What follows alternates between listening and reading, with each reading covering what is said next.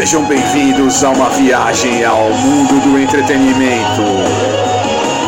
Está entrando no ar mais um programa Rock Streaming.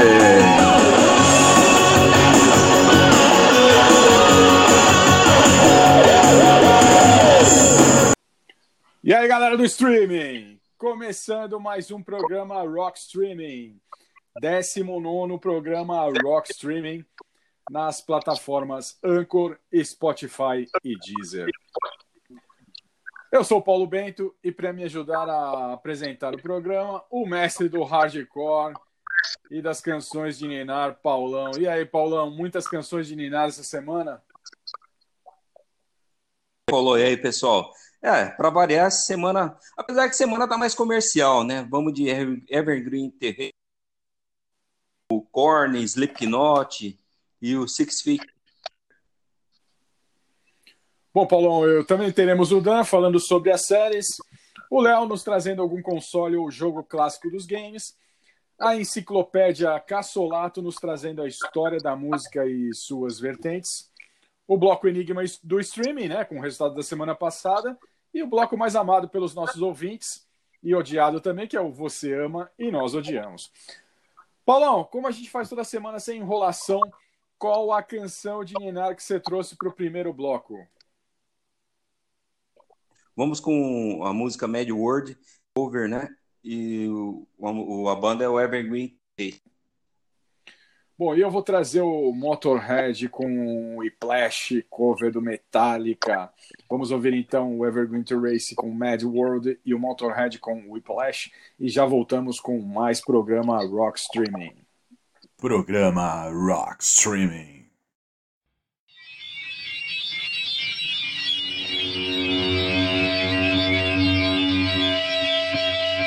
All around me are familiar faces, worn out places, worn out faces. Bright and early for the daily races, going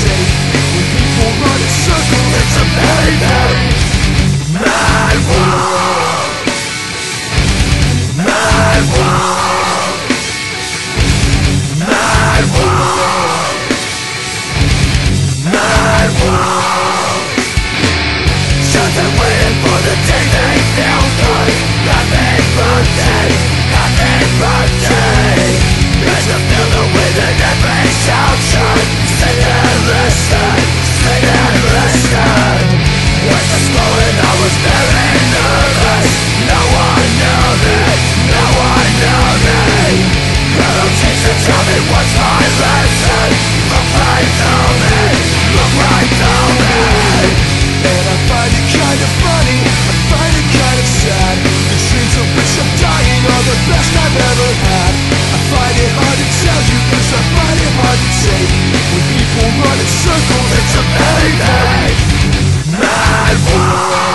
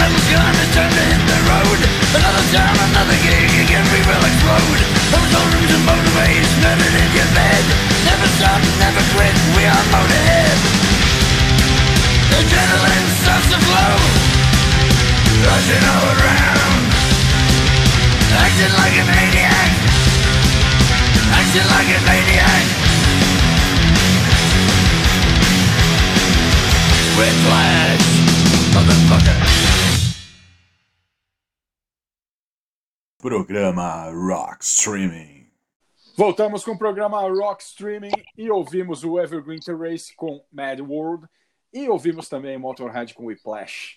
Fala aí, Paulão, do Evergreen Race. Evergreen Race é, uma, é o nome da rua que os Simpsons moram, né? E aí eles deram o nome na, na é, em homenagem ao desenho animado. Essa banda é da Flórida, de Jackson, formada em 1999 pelo Josh James, Andrew Carroll, Josh Willis, Josh Smith, Christopher Brown. É... Ah, eu tenho o segundo disco deles. E era engraçado porque o segundo álbum ele é um o, primeiro e segundo álbum é um, um hardcore meio melódico.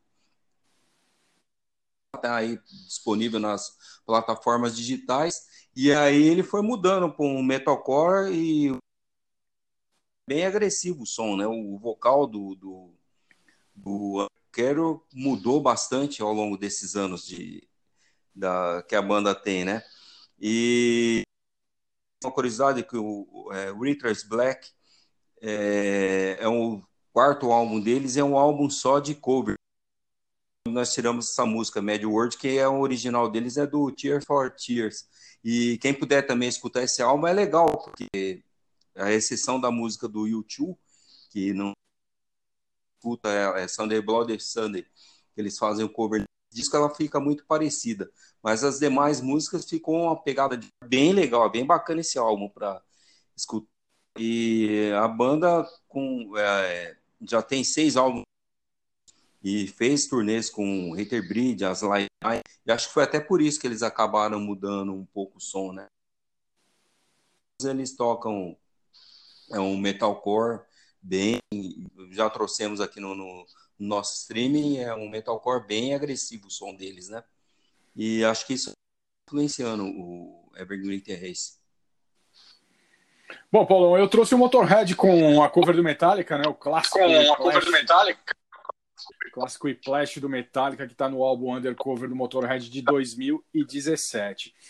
E eu confesso que foi difícil escolher uma música desse álbum, viu, Paulão? Porque só tem coisa boa.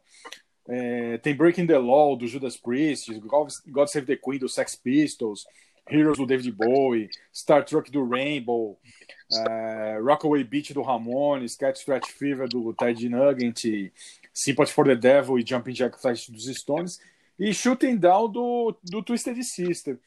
Motorhead é foda, né, Paulão? Eu, eu vi o Motorhead ao vivo em 1992 na turnê do March or Die, no Olímpia, na Lapa. E eu lembro que nos jornais da época eles anunciavam que iam quebrar o recorde de decibéis em um show de rock na época. E eu não sei se eles quebraram, cara. Mas que eu saí meio surdo do show, eu saí, viu, Paulão? E eu lembro que eles tocaram um Cat Stretch Fever do Bag Nugget, que não, tinham, não tinha sido gravado, né? foi gravado só para esse álbum Undercover. E foi um showzaço, né? Foi um showzaço. O Leme faz uma puta falta pro mundo do rock and roll. Bom, Paulão, agora nós vamos pro bloco do Cassolato com a história do rock e suas vertentes. Fala aí, Cassolato.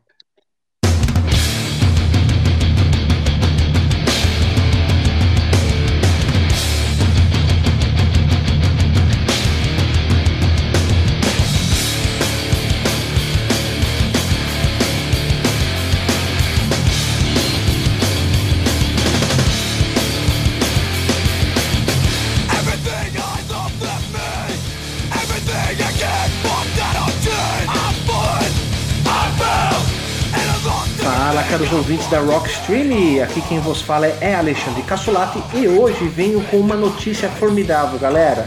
Foi anunciado através das redes sociais o novo projeto que envolve os músicos João Gordo do Ratos de Porão, Prica Amaral da banda Nervosa, Guilherme Miranda, guitarrista do Incumbent e The Crown, Moisés Kolesny do Crisium, Castor do Torture Squad e Igor Cavaleira do Cavaleira Conspiracy e Mix Hell. O projeto de crossover deles tem um nome, se chama Revolta. O projeto surgiu pela insatisfação com a situação política que o país vive, né? Brasil, explicou a banda hoje no Instagram.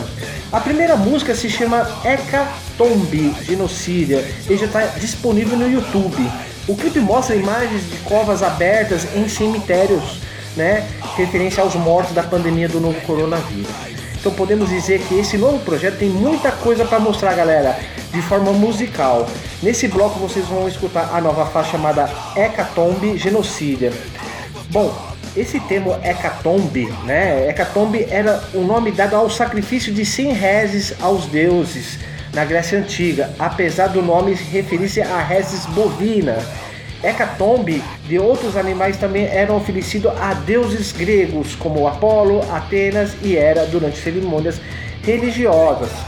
Ah, etimologicamente tem um significado de sacrifício de 100 bois.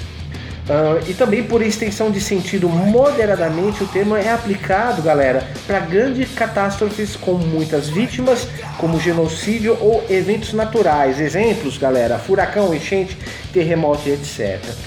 E de BG ao fundo, você está escutando Terror com a música Overcoming. Então agora tirem as crianças da sala, pois vem aí Revolta com Hecatombe Genocida. Vejo vocês na próxima semana. Até lá!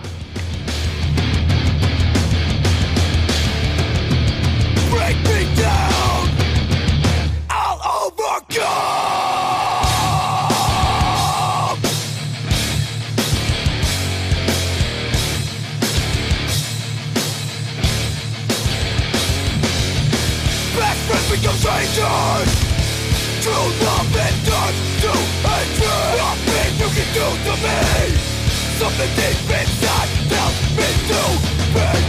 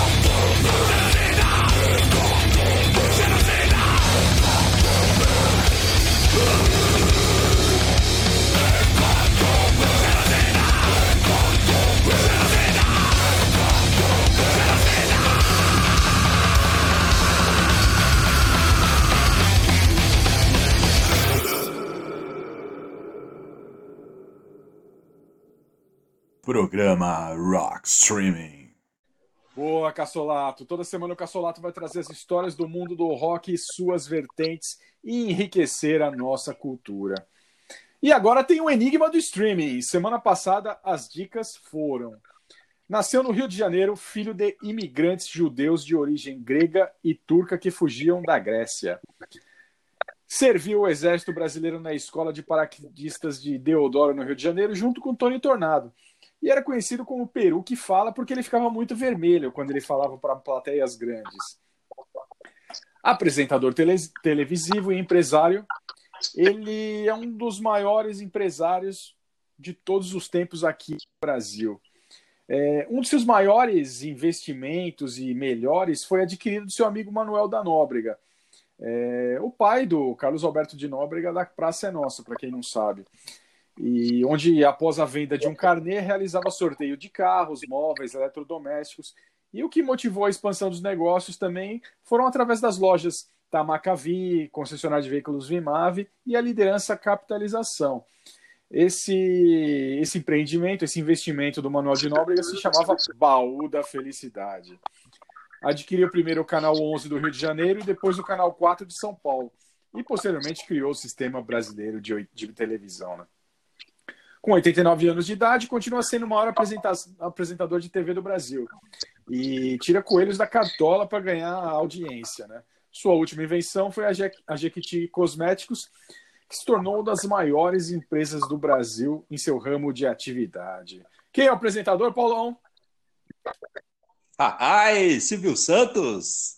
Silvio Santos, grande Silvio Santos, o ícone da televisão, Silvio Santos. Mas vamos ao enigma do streaming dessa semana.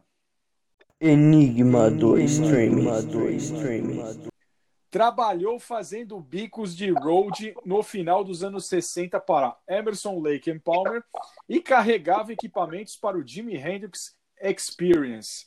Expulso da banda Hawkeye por ter sido detido no Canadá com anfetaminas, montou sua banda originalmente chamada The Bastards, que mais tarde mudou de nome. Matou, Paulão?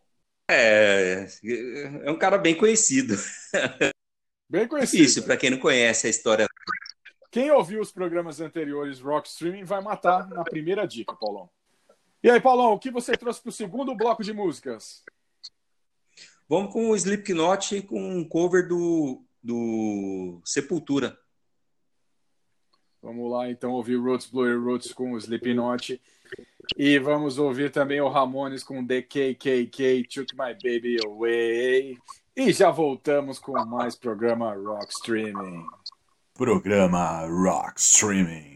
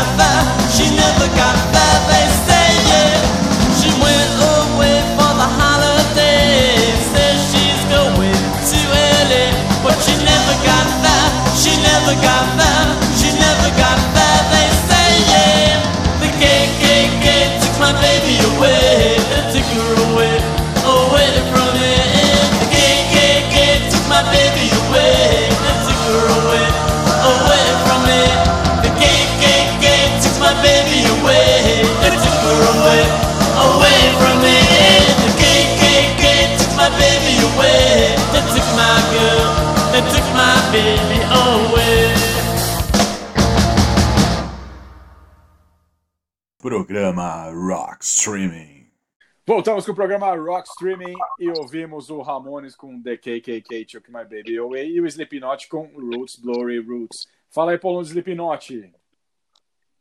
Essa cover do, do que eles fazem de Sepultura eu achei no YouTube, fuçando, né? Ela não. Eu não lembro, eu tenho todos os álbuns deles, eu não lembro do deles terem gravado em algum deles, né? Esse cover. Ficou bem legal. O Slipknot, acho que dá para fazer, se for falar deles, tudo dá um programa inteiro, né? Porque é uma banda que já vendeu 30 milhões de álbuns e foi uma das percussoras do, do chamado New Metal. Ela foi formada no Iowa em 1995. Eles começaram com o nome de Playtos One, depois mudaram para Melt, e aí eles estavam gravando um álbum para passar para as gravadoras, e aí no, numa das músicas desse álbum de demos tinha uma música chamada Slipknot, aí o guitarrista resolveu trocar o nome da, da banda da, né, de Melt para Slipknot e casou bem, né? É, eles desde o início eles usavam macacões e as máscaras né, já para descaracterizar o, fazer uma, uma anti-imagem né, do, do pessoal e para eles foi até uma boa porque é, o, vocalista o Corey teve uma época que ele achava legal porque podia entrar em qualquer lugar e não ser reconhecido. Mas é, posteriormente a banda eles foram é, eles começaram a gravar sem as máscaras né? E assim não a banda fazer apresentação mas eles não ligam tanto para manter o culto a identidade. É... É, o Corey Taylor, né, acabei de falar dele, ele, ele entrou depois. Eles, quando eles começaram a gravar o primeiro álbum, eles achavam que o, eles precisavam de um vocalista que alternava tanto vocal, um vocal mais agressivo, com um vocal um pouquinho mais melódico. E ele tocava quem não conhece o Stoner Sour, ele é uma banda de e o som não tem nada a ver com o Slipknot, né? É, o som é totalmente diferente. Eles convidaram, acharam o vocal dele legal, convidaram ele para é, ser vocalista do Slipknot, ele aceitou e a banda desde então aí faz um puta de um sucesso. Desde o primeiro álbum aí com o produtor o Ross Robinson, que estava na época na moda, né? Ele tinha produzido o, o Roots do Sepultura, o, já tinha produzido também álbuns do Machine Head. Então é, era o cara da moda, ele fez um, esse Slipknot, o primeiro álbum deles é um puta de um, de um disco. O Iowa foi o segundo, já foi um álbum que serviu para consolidar o som deles, né? Se é, é, aliás, na minha opinião, é um álbum que, se você quiser é, saber tudo deles, é um álbum obrigatório deles, é o Iowa, mais que os outros álbuns que fizeram até mais sucesso do que esse, né? Porque lá tem todos os elementos, eles usam percussão, tem, são oito caras fazendo barulho, nove caras fazendo barulho, né? E todos eles participam. É, tem dois percussionistas. Na época, eles começaram com o, o Joey Jordison né, na bateria, que é um puta de um baterista. Ele já tocou, inclusive, no Metallica, quando o, o, o Lars Ulrich se machucou, né? Levou um tombo de skate. Ele acabou substituindo bem o cara. E a banda teve duas baixas, uma muito importante. O Paul Gray, né, o baixista que era muito influente na banda, membro fundador, ele acabou sofrendo overdose e faleceu em 2010. É, e desde então a banda não, assim, continua vendendo bem, continua lotando estádios, mas não, não fez os álbuns posteriores, os dois álbuns lançados posteriormente, um ao vivo, né? Seriam três álbuns, não tem a mesma pegada dos álbuns anteriores. Mesmo assim, é uma puta de uma banda o Joy Jordison, né, o baterista, acabou saindo e entrou o Jay Wenders, que é a curiosidade desse rapaz, que ele é filho do baterista da banda do Bruce Springsteen. Ele, inclusive, tocou né, no lugar do pai dele é, na, na, banda do Bruce Springsteen. Né? É uma, uma banda aí, é, muito álbum vendido, né, uma banda consagrada aí no meio do metal. Eu trouxe The KKK Took My Baby Away do Ramones, do álbum Pleasant Dreams de 1981. E essa música tem uma história muito interessante, né? Porque o Johnny Ramone, o guitarrista do Ramones, roubou a namorada do Joey Ramone. E, e o Joey era apaixonado por ela. O Johnny, ele, o guitarrista do Ramones, ele era um cara é, de extrema direita, conservador político, era totalmente anticomunista e ele, na época, admirava muito o presidente Reagan e teve muitas brigas dele com o Joey por causa desse seu conservadorismo político, né? E acabou se agravando a relação dos dois quando ele acabou roubando a namorada do Joey, né? E o pior, ele se casou com ela ainda, né? Então o Joey homenageou o companheiro de banda chamando ele de KKK, que nos Estados Unidos é Ku Klux Klan, né? Ku Klux Klan roubou minha namorada de novo, né? E, e, a, e se havia amizade dos dois, né? É, a amizade acabou ali, porque eles ficaram sem se falar durante 18 anos até o fim dos Ramones. Se falavam apenas profissionalmente. E no, no, documentário chamado End of the Century, sobre a história dos Ramones, o Johnny conta que ele nunca gostou do Joey Ramone. E quando o Ramones fez seu último show, ele não sentiu absolutamente nada, apenas pegou suas coisas e vazou. Outra história interessante desse documentário é que o Didi Ramone largou a banda, né? Largou a banda para iniciar sua carreira de rapper. Sabia isso, Paulão? Não, rapper não. Ele largou a banda para iniciar sua carreira de rapper. É uma das coisas mais engraçadas que eu já vi no YouTube. Ele mudou o nome dele para Didi King. E quem puder aí, veja o videoclipe de Funk Man. Funk Man do Didi King no YouTube. É, é o cara do Ramones fazendo rap. Vocês vão chorar de rir. Só para complementar, Paulão, já que eu falei do Didi, né? Ele compôs a música 50, 30 and 30 do primeiro álbum do Ramones.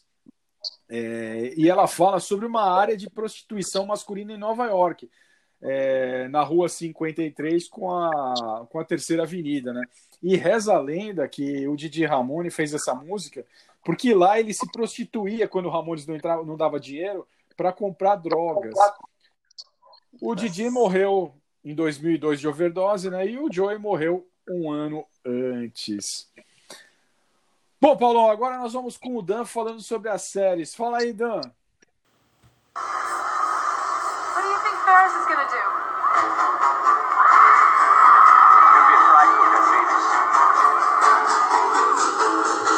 Salve, salve! Pauleta, Paulão, Léo Cassolato, galera que curte rock streaming, né? mais uma vez chegando por aqui para falarmos sobre os clássicos da TV.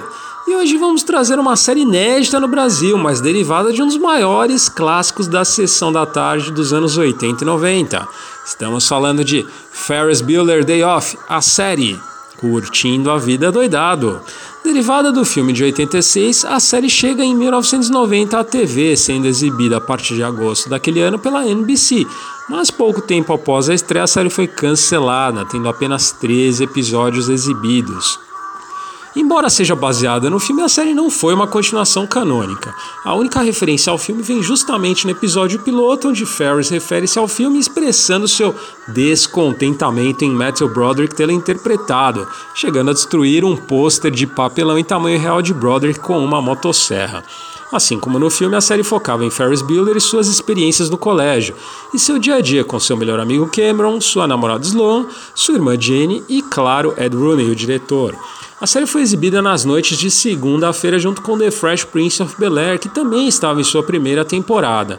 No início, a aprovação foi positiva, mas declinou rapidamente nas semanas seguintes e a série acabou cancelada em dezembro de 90, sendo substituída por Blossom, que por sua vez ficou cinco anos no ar. Foi um sucesso por lá e também por aqui. A série também foi comparada com outra que usava conceitos similares e que estreou pela Fox no mesmo mês daquele ano, Parker Lewis Can't Lose. Parker Lewis também passou por aqui e futuramente falarei dela aqui no programa. Os destaques do elenco ficou por conta de Richard Reel, que interpretou Ed Rooney, o diretor, e que foi figurinha carimbada em filmes dos anos 80 e 90 e está nativo até hoje, hein? Charles Thomas Shatter, que interpretou Ferris Bueller e participou de diversos filmes e séries também nos anos 90.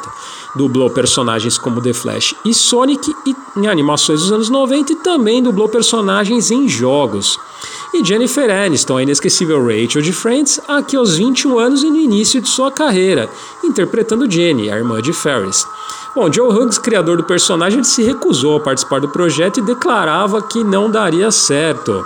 E ele estava com a razão. Bom, sem mais delongas, do filme Backbeat, Os Cinco Rapazes de Liverpool, a super banda com Dave Grohl, Mike Mills do R.E.M., Dave Pinner do Soz Island, Turtle Moore do Sonic Youth, Greg Dully do Afro Wings, Don Fleming do Gumball, Twist and Shout.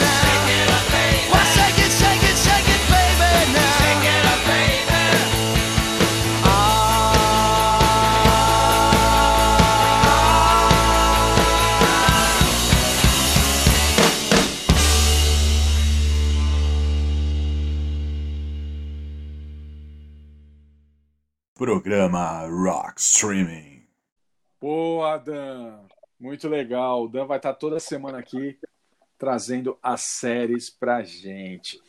Mas agora, Paulão, vamos para a segunda dica do Enigma do Streaming. Enigma do Streaming. Do streaming. Segunda dica.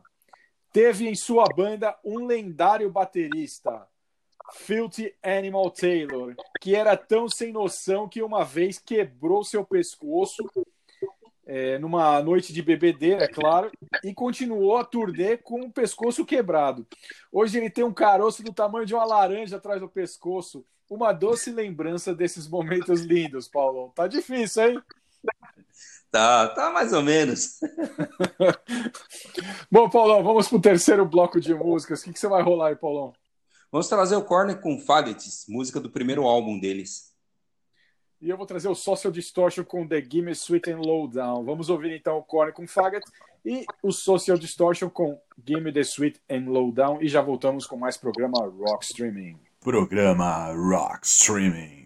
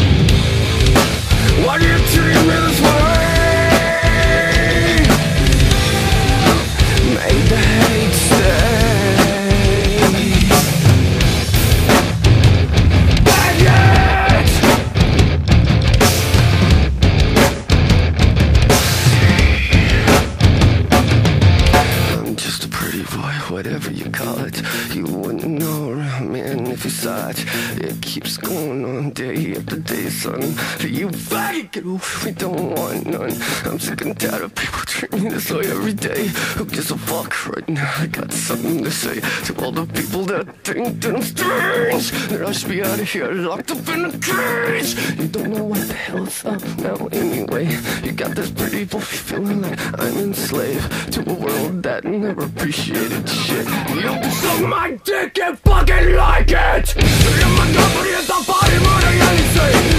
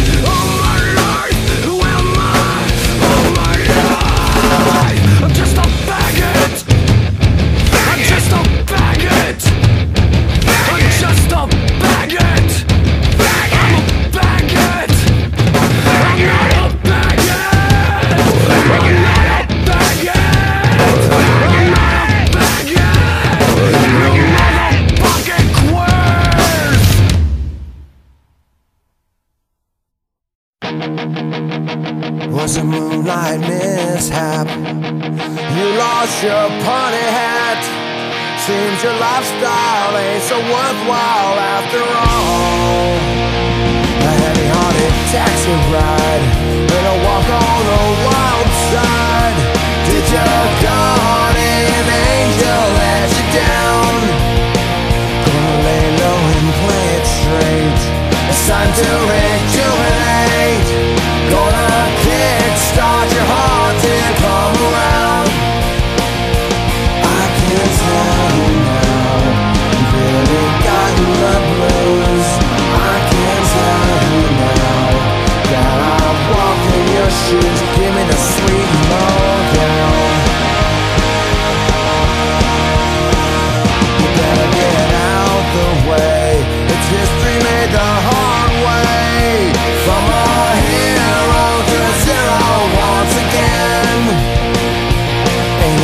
For vanity or this insanity.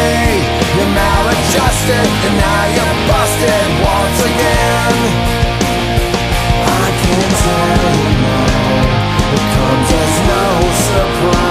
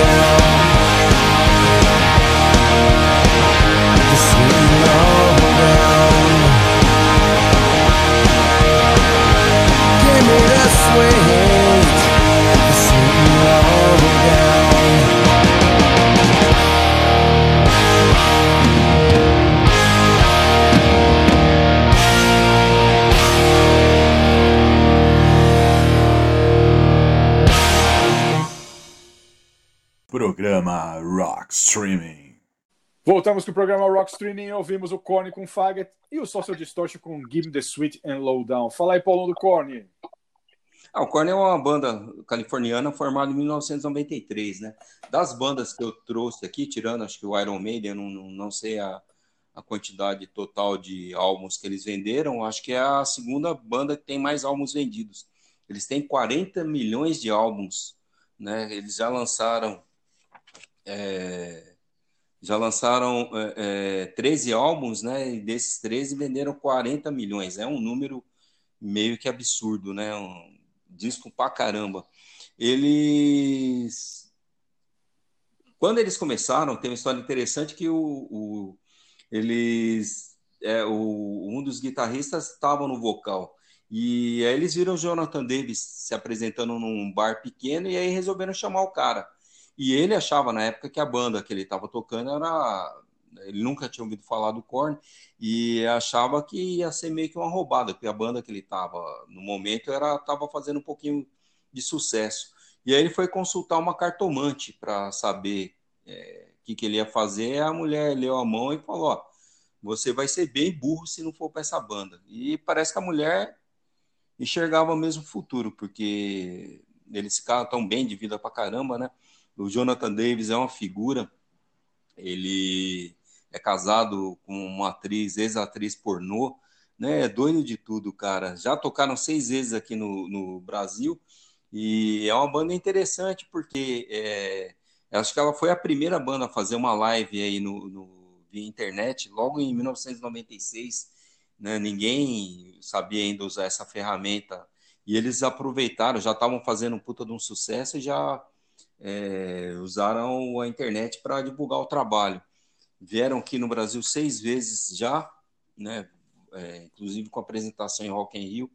E o terceiro álbum deles, o Follow the Leader, ele explodiu é, e ele também foi um marco porque a música é, Freak on Last ela tem o clipe fez muito sucesso foi um dos primeiros a usar aquele é, efeito o bullet time né que quem assiste o Matrix lembra do, do ator principal que ela quando ele deita a bala vai passando devagar né então eles usaram esse efeito no clipe fez um puta de um sucesso na, na, na época né e o, uma outra curiosidade, o, o, David Silveira, que é um dos membros fundadores, é um excelente baterista, ele teve LER, né, que é aquela lesão de esforço repetitivo. Ele teve entre idas e vindas o Joy Jordison do, do, do, do, do Slipknot, foi um dos substitutos dele, né, na, inclusive o Mike Borden, que toca no Fate No More, também chegou a ajudar né, na, o Korn na, na, durante essa fase de convalência do David Silveira, e uma lenda da bateria, o Terry Bozzio, é, chegou a tocar também no, nos álbuns do, do Korn, substituindo o Joey Silveira. Esse Terry Bozzio, é, quem tiver curiosidade, dá uma fuçada na internet, tem uma, um vídeo do pessoal montando a bateria desse cara. Ele chegou a tocar com o Frank Zappa, a bateria dele tem cinco bumbos, é uma coisa de louco, parece um tanque de guerra sendo montado. Tem é uma loucura. E o cara é considerado um virtuoso da bateria. É, dei uma fuçada aí na, na, internet que vai ver essa a montagem da bateria dele. É uma coisa de louco. Bom, Paulão, eu trouxe o Social Distortion, né, com Give Me the Sweet and Low Down. Como eu já falei no programa, nos programas anteriores, né?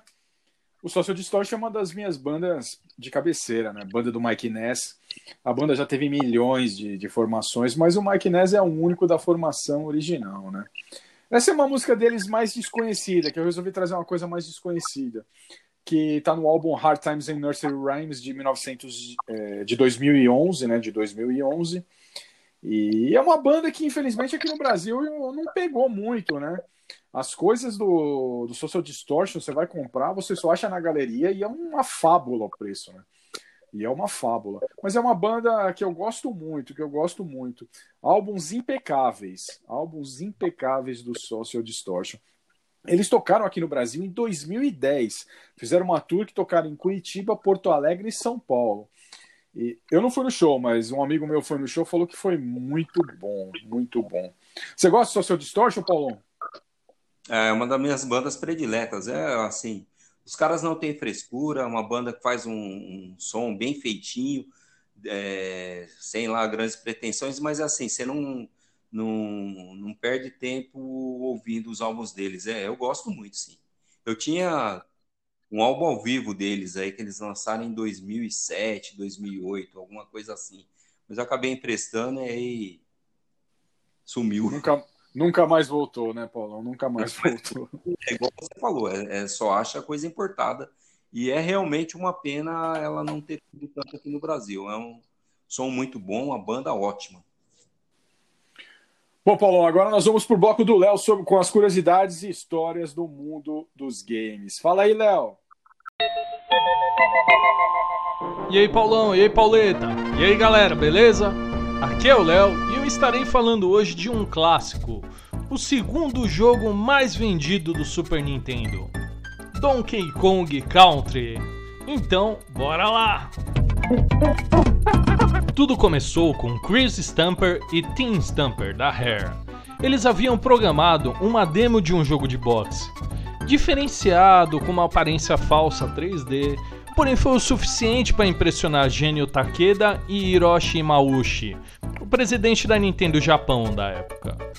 Logo, foi oferecido a oportunidade de desenvolver um jogo de uma das franquias da Nintendo. Então foi escolhido o gorilão Donkey Kong. Um detalhe foi a saída que eles tiveram para desenvolver o jogo com a limitação que havia do console de 16 bits eles acabaram fazendo uma programação diferenciada com um falso 3D e também o artifício de aumento de memória via cartucho. Foi uma saída para a limitação do Super Nintendo da época. Cara, uma coisa, não era para ser Donkey Kong e seu amigo Diddy Kong, e sim Donkey Kong clássico do Jumpman e Donkey Kong Jr. da continuação. Porém, por aconselhamento de Shigeru Miyamoto, o criador, né, de Donkey Kong e o guru, né, por trás do projeto, eles acabaram pegando o macaquinho Diddy Kong. Aliás, Shigeru Miyamoto diz que odiou participar do projeto de Donkey Kong. Achou um jogo travado, porém vimos o sucesso que acabou ocorrendo. Ah, versões existem a clássica de Super Nintendo mesmo, né? Porém depois houve ports, né, pro Game Boy, pro Wii, pro Wii U e agora até no Nintendo Switch, no Switch Online tem. A história se desenvolve na ilha Donkey Kong, onde Donkey Kong, junto de seu sobrinho e companheiro Diddy Kong, acabam tentando recuperar as bananas roubadas por King K. Rool e seus capangas, os Kremlins. Nessa jornada, Donkey Kong conta com a ajuda dos gorilas Crank, que providencia dicas, a Candy, que opera os pontos de gravação, os saves dos jogos, e Funk, o gorilão que permite o transporte entre os pedaços da ilha. Fora os assistentes animais, como o rinoceronte Rambi, o avestruz expresso, o peixe-espada Enguarde, o sapo Wink e o papagaio Swanks, cada um com suas habilidades diferentes, para auxiliar Donkey Kong nessa jornada. Ah, e para dar uma ajudada para quem quer experimentar esse clássico, vamos passar uma dica. Quando a intro tá rodando do jogo, pressione para baixo Y, para baixo, para baixo Y e permitirá você praticar as fases de bônus do jogo. Aí você pergunta, por que para baixo Y, para baixo, para baixo Y? Para baixo em inglês, down. Sigla D. DY, D, D, Y, ou seja, Didi. Uma curiosidade é que na verdade o macaco Donkey Kong de Donkey Kong Country não é o macaco clássico da máquina Donkey Kong, aquela do Jumpman, e sim Donkey Kong Jr. Ele cresceu e começou a usar gravata. O macaco clássico ele aparece no jogo, mas de uma forma inusitada. Ele é ninguém menos que Cranky Kong, o macaco vovô de cadeira de balanço que tira sarro da nossa cara e nos dá dicas. Aliás, você sabia que o nome do jogo deveria ser Monkey Kong? Porém, por um erro de digitação, acabaram gostando e deixando assim mesmo. E com vocês, o tema de Donkey Kong Country.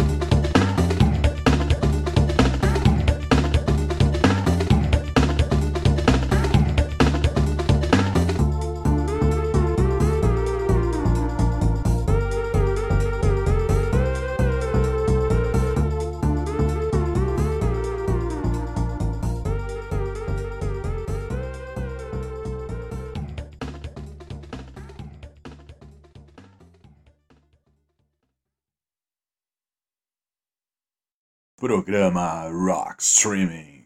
Boa, Léo! Sempre lembrando que o Léo toda semana traz pra gente aqui as curiosidades e histórias do mundo dos games. Mas agora vamos para a terceira dica do Enigma do Streaming. Enigma do Streaming. Do streaming. Terceira dica. Coautor dos maiores clássicos do amigo Ozzy Osbourne. A balada Mama I'm Coming Home, presente no disco No More Tears. É, no mesmo disco divide os créditos de I Don't Want to Change the World e Hellraiser, que sua banda acabou gravando mais pra frente, né? E sua banda também, uma curiosidade, regravou o clássico You Better Run, que quer dizer, é melhor você correr, do álbum de 1992 March or Die. E eles regravaram para o desenho do Bob Esponja e virou You Better Swing. Tá difícil, hein, Paulão? Ah, mais ou menos. Mas aí, Paulão, o que, que você trouxe para o quarto bloco de músicas? Vamos com Six Feet Under com Revenge of Zumbi. E eu trago o Hamstein com Stripe, cover do Depeche Mode. Vamos ouvir então Six Feet Under com Revenge of the Zombie e o Hamstein com Stripe, cover do Depeche. E já voltamos com mais programa Rock Streaming. Programa Rock Streaming.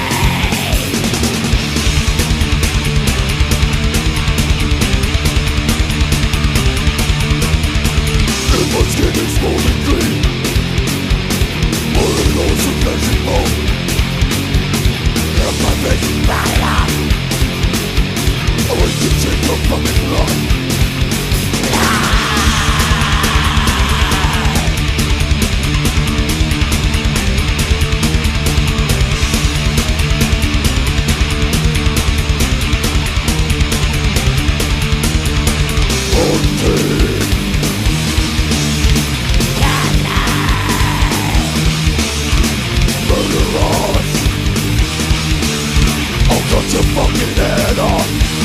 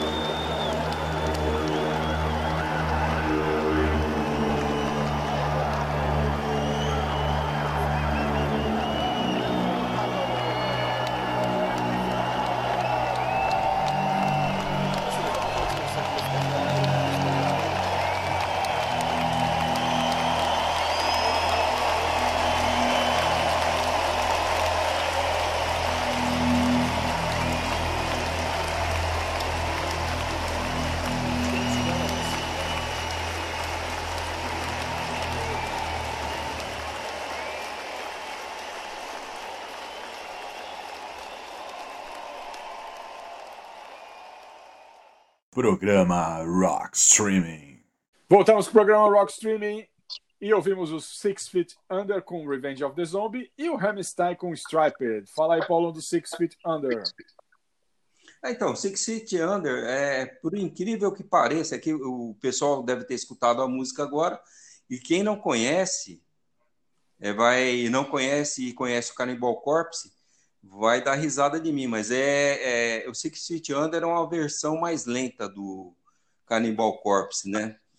Por incrível que pareça, é, é, nós vamos trazer o Cannibal Corpse para ele não me deixar mentir sozinho, né? Porque essa música que nós tocamos agora é uma verdadeira tijolada. Vamos lá. O Six Feet Under ele foi formado em Tampa Bay, na Flórida, em 1993, pelo Chris Barnes.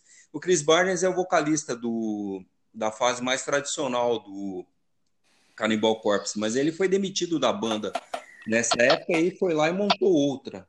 O, posteriormente, o Jack Owen, que é também guitarrista do, do Cannibal Corpse, ele foi pro Six Feet Under. É que o Jack Owen ele acabou fazendo aí uma transição entre o Dayside, ele gravou acho que dois álbuns com Dayside e, e fica também no Six Feet Under, né? E era, na verdade, o Six Feet Under era para ser um projeto paralelo, né, do Chris Barnes e outros músicos, e acabou virando uma banda é, permanente. E a outra curiosidade da banda é que as letras são um pouquinho menos violentas do que as letras do Cannibal Corpse, que as letras é, o Cannibal Corpse é, é, de doer, né? São letras bem pesadas. E embora a, a, a, o Six Feet Under é, é, ter menos compromisso com esse tipo, eles não se levam tão a sério quanto o Cannibal Corpse. É, eles têm um álbum só de covers, né, o Graveyard Classics, e nesse álbum eles têm uma música, eles sempre tocam ao vivo a TNT do ACDC. Quem tiver curiosidade de procurar, ficou bem, bem diferente a, essa cover. Né? E é uma banda que já está há bastante tempo na estrada, né? E tem dois, 12 álbuns já lançados. Bom, Paulão, eu trouxe o Hamstein, né? Hamstein que é uma das bandas que eu gosto pra caramba também, só que eu esqueço do Hamstein. Hamstein que é a banda alemã, né? Formada em Berlim em 1994, formada pelo Tio Liederman, o Richard Crosby, o Paul Landers, o Oliver Riddle, o Christopher Schneider e o Christian Lawrence nos teclados. É, até 2009, eles tinham vendido mais de 20 milhões de álbuns no mundo todo, né? E as performances dos caras do Rammstein são foda, né? Estão bem teatrais, pirotécnicas. É, eu tive a oportunidade de ver o Rammstein abrindo pro Kiss na tour do Psycho Circus. Uhum. Acho que foi em 98, acho que foi. E foi um showzaço, meu. Eu tava na frente do palco, o cara tinha aquelas armas de fogo, meu, e jogava fogo no, na plateia, meu. Eu falei, pô, esse cara vai me queimar vivo aqui, Paulão. Puta medo daquela porra, meu. Mas foi um showzaço, foi um showzaço do Hamstein. Eu não sei se você chegou aí ver essa, essa tour do Psycho Circus com o Hamstein abrindo, ou Paulão? Eu vi eles no. Ah, foi, foi lá no, no Autódromo de Interlagos, não é isso? Exatamente, Autódromo de Interlagos, Paulão. Foi bom pra cacete, não foi? Foi. Eles ao vivo são uma bandaça. Uma banda é demais, é demais. É, e o nome da banda, né, vem daquele do desastre de Hamstein, que é um acidente aéreo gravíssimo que ocorreu na, na cidade alemã de Hamstein em 1988. É, que durante uma, uma exibição de uma acrobacia aérea, três aviões italianos colidiram e caíram na plateia, provocando a morte de 70 pessoas e ferindo mais de 600. A banda, então, optou por colocar um M a mais no nome Hamstein, né? E Hamstein literalmente pode ser traduzido como Ariete. Gosto de Hamstein pra cacete, Paulão. Eu esqueço às vezes do Hamstein, cara. Mas quando eu pego, eu começo a ouvir. Hoje mesmo eu já baixei no, no Apple Music aí um disco do, do Hamstein, uma coletânea lá, e tava ouvindo e é bom demais, Paulão. Bom demais. Diga, Paulão. O último, esse último álbum deles que eles lançaram recentemente tá ótimo. É uma banda é, boa. É bom, bom demais, bom demais. E agora a última dica do Enigma do Streaming. Enigma do Streaming. Do streaming. Tocamos no programa de hoje a sua banda. Acidentalmente ganhou seu apelido por ficar insistindo aos outros que lhe emprestassem dinheiro. Em outras palavras, leme a few bucks, me empreste alguns trocados. Morreu em sua casa em Los Angeles, Califórnia, no dia 28 de dezembro de 2015, aos 70 anos de idade, em decorrência de um agressivo câncer de próstata, arritmia cardíaca e insuficiência cardíaca. O vocalista já vinha sofrendo diabetes e outros problemas de saúde há vários anos. Encontra-se sepultado no cemitério Forest Lawn Memorial Park, em Hollywood Hills. Agora ficou muito fácil, hein, Paulão? Ah, já cantou deixou na cara do gol de novo, Paulo. É, muito fácil, muito fácil. Põe agora, Paulão, o bloco mais comentado e criticado do programa. O bloco Você Ama e Nós Odiamos. Solta a vinheta aí, produção. Why do birds suddenly appear every time?